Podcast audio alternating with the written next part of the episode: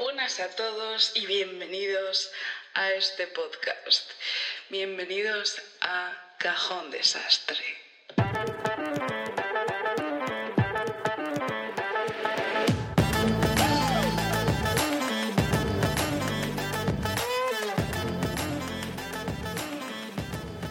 Buenas a todos y bienvenidos al primer episodio oficial de este podcast. No, no, ya no es una introducción. Ahora empezamos. Vamos a empezar por algo un poco chill, ¿vale? No voy a empezar a contaros mis relaciones sexuales, mis experiencias de Tinder horribles, mis pensamientos más oscuros. No. Vamos a empezar hablando del verano ¿Por qué? Porque lo odio. Básicamente, la razón por la que odio el verano es el puto calor. Y sí, todos sabemos que hay cambio climático y que cada año hace más puto calor en verano. Pero es que yo no puedo más. No sé si esto va a sonar narcisista, pero es que no conozco a ninguna otra persona que sude tanto como yo. O sea, yo tengo un poco de calor, está mi al lado, tiene el mismo calor y dice, sí, hace un poco de calor. Yo ya estoy sudando, que me cae líquido por las piernas que parece que me estoy meando. Hasta este punto yo nunca había sudado por las piernas. ¿Qué cojones? ¿De dónde sale eso del coño? Perdón, se me ha ido un poco ahí. Pero es que odio el sudor. El novio de mi mejor amiga en una fiesta me trajo servilletas sin yo decirle nada, desapareció, volvió con servilletas, se creía que me estaba ahogando mi propio sudor. Soy un pollo asado. Soy una figura de cera del Madame Tussauds derritiéndome con el calor.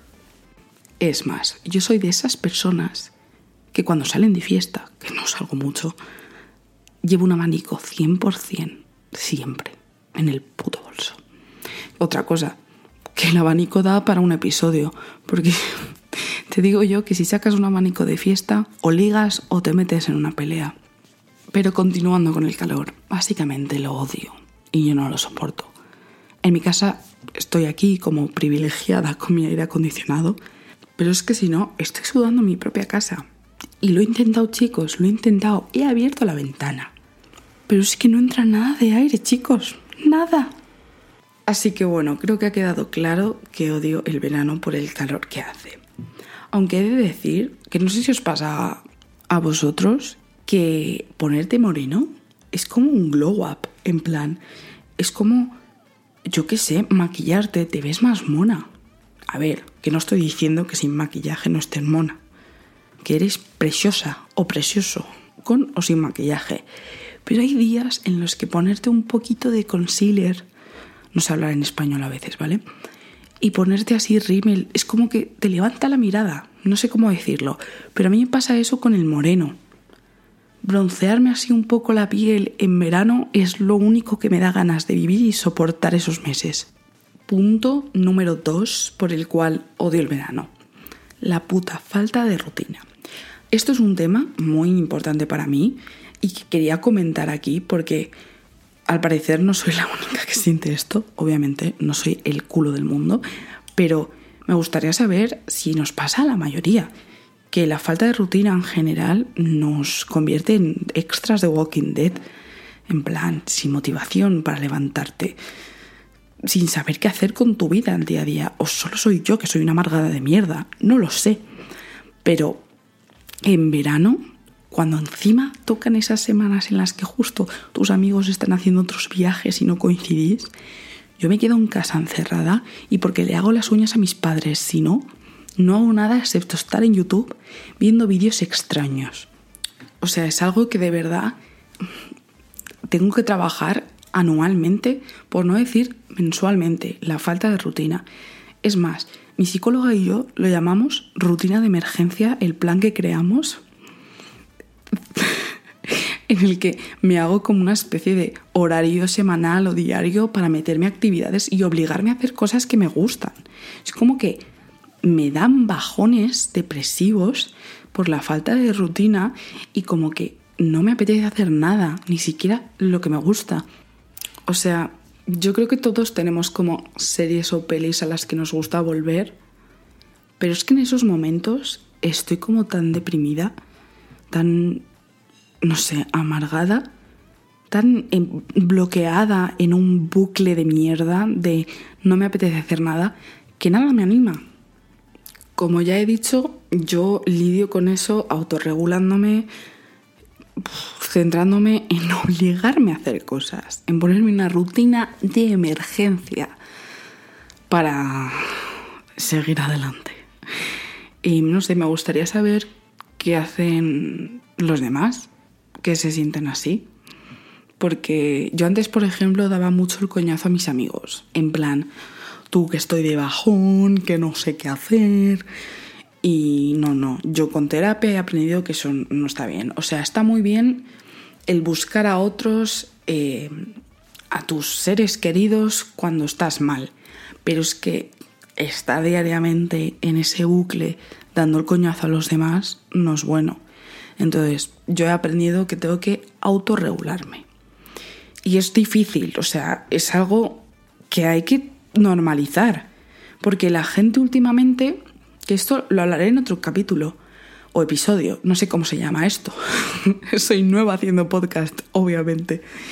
Pero la gente está como muy obsesionada con la idea de eh, auto no sé cómo decirlo, en plan como sobrevivir por uno mismo, en plan autoval, autovalerse, ¿no? Mm, es que soy de letras. O sea, la idea de no depender de otros, para nada.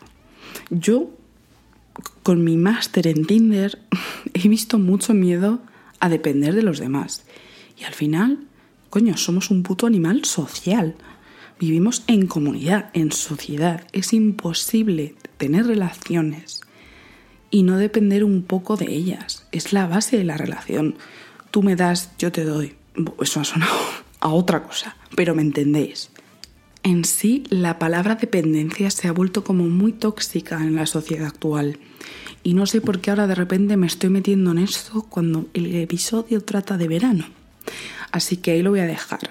Pero resumiendo el punto, si os sentís en este bucle de mierda por la falta de rutina y a veces necesitáis a otros para salir de ahí, es normal. No os sintáis mal por ello. Luego está el extremo de eso, que es diariamente o siempre ir a la solución de depender de los demás, antes de intentar tú autorregularte. Y como todos los extremos, obviamente eso no está bien. Y ahora pasamos al tercer punto por el cual odio el verano. Y el peor, bueno, no lo sé, es que la falta de rutina sí que me pega mucho en mi punto débil. Pero es que en verano hay una cosa que predomina y es la exposición corporal. Es decir, estar en bikinis y bañadores o hacer toples. Y es que hay muchas cosas que siento que están mal en esta sociedad. Por un lado, yo personalmente, haciendo toples, lo paso mal. Quiero hacer toples, pero no quiero que se me queden mirando por ello. No creo que sea tanto pedir, yo creo que es un derecho humano el hecho de que si yo decido estar sin la parte de arriba, los demás sí puedes mirar y, y luego seguir a lo tuyo pero que no sea algo que mires y yo que sé, que sea como el nacimiento de Jesucristo y te quedes ahí mirando. No es nada de otro mundo. Le habrás visto las tetas a tu madre. Bueno, no lo sé, pero coño, habrás visto tetas por ahí. Entonces no, no sé por qué hay tanta obsesión cuando una mujer hace toples y bueno, luego ya, cuidado chicas con que no se estén grabando. Yo es que personalmente me siento muy incómoda y me gustaría sentir más libertad en, esa, en, ese ámbito. Pero luego, por otro lado, está pues, todo el rollo de operación bikini y todas estas mierdas que crea la sociedad. Buah, es que parece que me fuma un porro, pero joder, a lo que voy, las personas gordas lo pasamos fatal exponiendo nuestros cuerpos. Tampoco quiero generalizar, al final esto es subjetivo y esto es mi opinión personal. Pero yo me la juego pongo la mano en el fuego porque la mayoría de las personas gordas como yo lo pasan fatal en verano. Tanta mierda, tanta operación bikini por las redes, que si tienes que comer mejor, que si tienes que hacer más ejercicio, que si tienes que tener un cuerpo específico para poder ponerte un tipo de bikini o un bañador. O sea, de verdad, yo he tardado tristemente 22, 23 años en ponerme un bikini. De pequeña me los ponía porque estaba delgada. Pero hasta los 23 años no me puse un bikini. Otra vez. y fue, coño, fue para mí una cosa muy grande. Aún lo paso un poco mal. Y, es súper raro para mí cuando por un momento no estoy pensando que la gente me está mirando y juzgando. Y esto ya lo hablaré en un episodio dedicado a todas estas cosas de gordofobia y tal.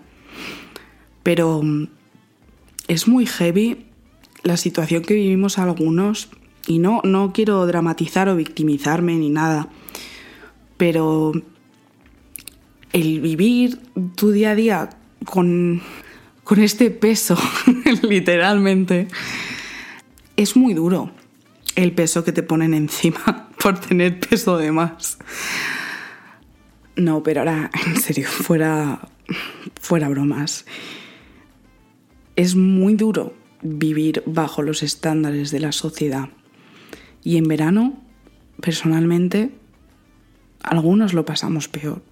Así que bueno, si habéis llegado hasta aquí, muchísimas gracias por escuchar este podcast, si es que alguien lo está escuchando. Y no me queda nada más que decir, excepto a ver si aguanto lo que queda de verano.